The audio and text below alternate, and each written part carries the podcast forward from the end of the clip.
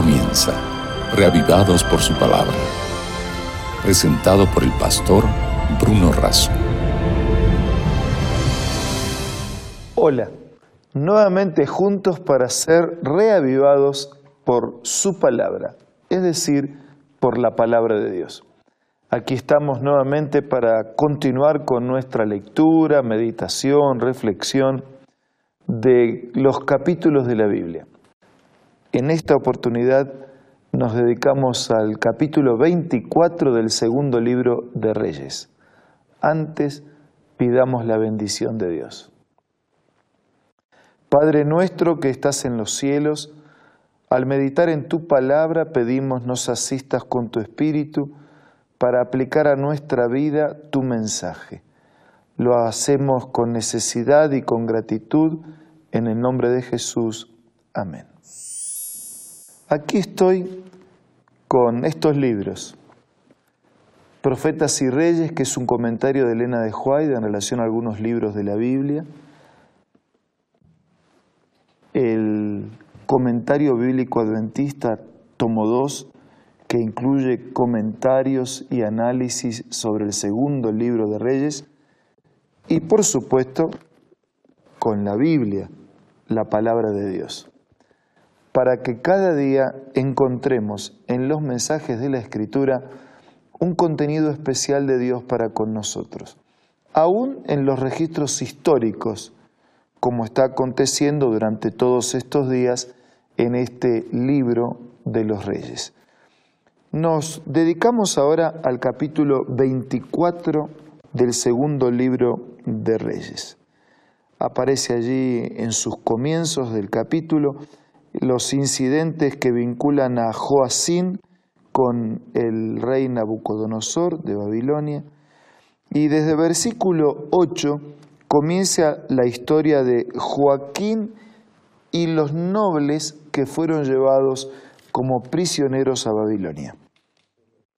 Dice versículo 8 que Joaquín tenía 18 años cuando comenzó a reinar y reinó en Jerusalén tres meses habla de su madre, habla de su hija y define también, resume la Biblia las características de su reinado. Hizo lo malo ante los ojos de Dios conforme a las cosas que había hecho su padre, es decir, la influencia paterna hacia el hijo, la influencia de la familia fue importante, infelizmente negativamente hablando, ya que él hizo lo malo delante de Dios de la misma manera que su padre lo había hecho. Dice versículo 10 que en aquel tiempo subieron contra Jerusalén los siervos de Nabucodonosor, rey de Babilonia, y la ciudad fue sitiada. Versículo 11.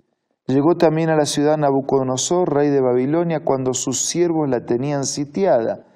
Entonces Joaquín, rey de Judá, junto con su madre, sus siervos, sus príncipes, sus oficiales, se rindió al rey de Babilonia. Miren ustedes la relación. Hacer lo malo, lo incorrecto ante los ojos de Dios, independizarse de la voluntad de Dios y terminan siendo esclavos de las naciones o de los imperios vecinos. Siempre ocurre así. E, este relato bíblico histórico no está simplemente para repasar historia, está para recordarnos una gran verdad y el gran principio que hay detrás de este incidente.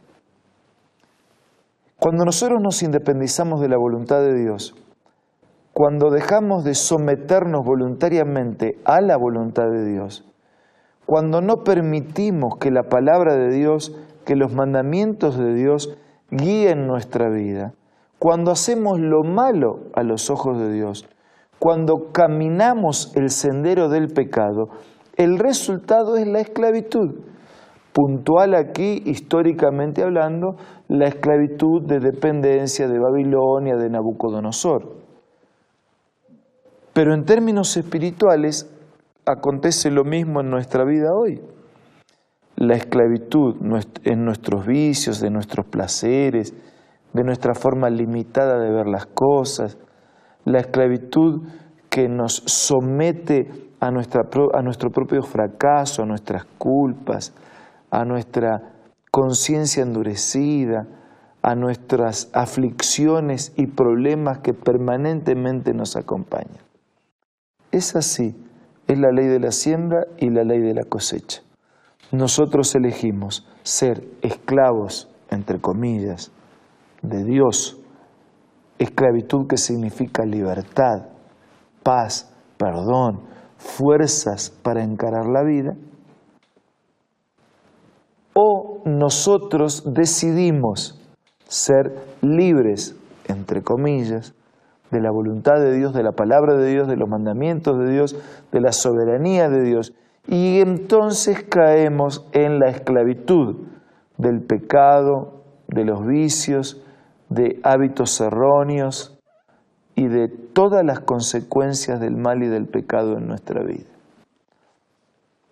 Esta es nuestra lección para el día de hoy.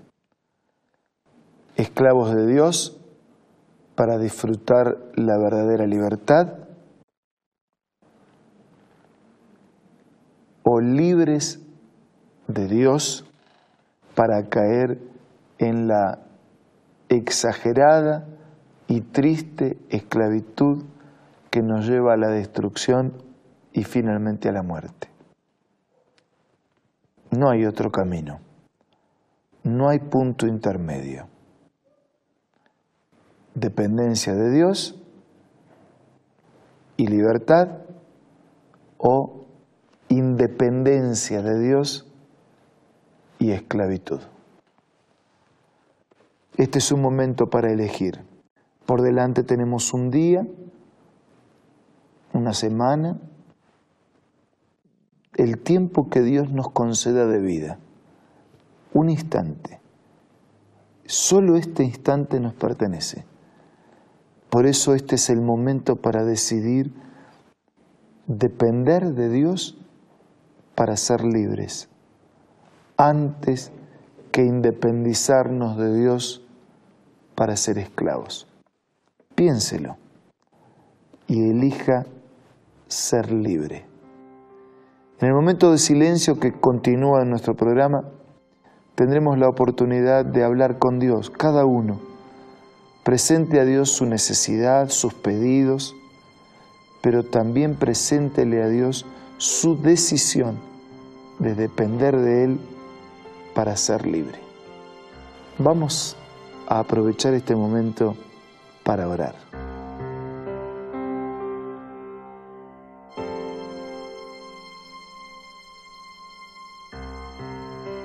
Padre Dios nuestro, te damos gracias por el llamado que nos haces a depender de ti para ser libres. Bastante hemos sufrido o estamos sufriendo en nuestra intención equivocada de independizarnos de tu gracia y de tu soberanía y vivir las consecuencias de la esclavitud del pecado. Señor, libéranos de nuestro egoísmo, ayúdanos a centralizar nuestra vida en ti y a recibir todas las bendiciones que tienes preparadas para tus hijos que te aman.